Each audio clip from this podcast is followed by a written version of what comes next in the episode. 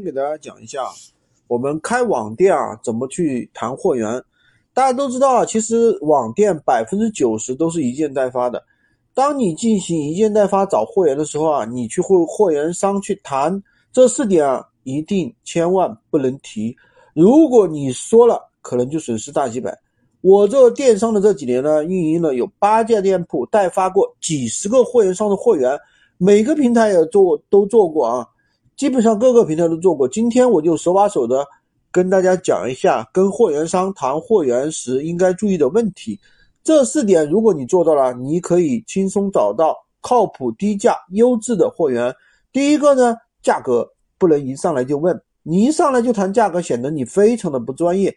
那最主要其实还是你一单都没有成，你一谈价格也是谈不下来的。所以说，只有把自己的单量做起来了，你再去谈价格，这个时候呢。百分之七十都是可以谈到低价的。第二呢，你不用去问货源商怎么上品，这种货电商最基本的问题你都不问，都去问他就会觉得你非常小白，非常的不专业，可能合作都不想跟你合作了。如果你不会的话，可以直接问我，或者去网上找一视频教程去学习。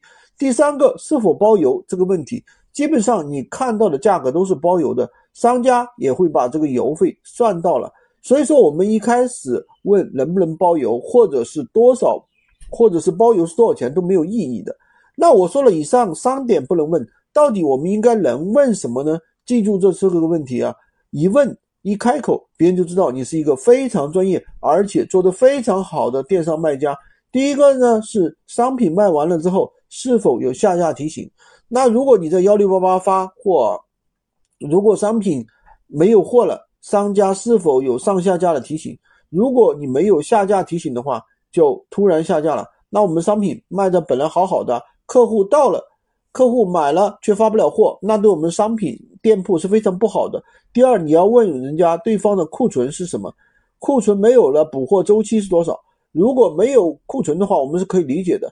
补货周期需要一个月或者是更长，那我们还卖什么呢？那还得去找新的商家谈，对吧？第三个就是发货的一些问题，像发什么快递呀，最晚什么时候发货呀，偏远地区邮费是多少呀？这是一般买家都会遇到的一些问题。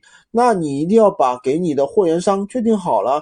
第四个呢，就是退换货的问题，是七天无理由，是三天还是十五天？退货的运费由谁承担？是你承担还是我承担？还是我们一起承担，这些都需要和货源商沟通好。今天讲这几个问题啊，该问和不该问的，大家都一定记好了。我这里也整理了一套如何找货源的流程，需要的可以找我。我喜欢军哥的可以关注我，订阅我的专辑，当然也可以加我的微，在我头像旁边获取闲鱼快速上手笔。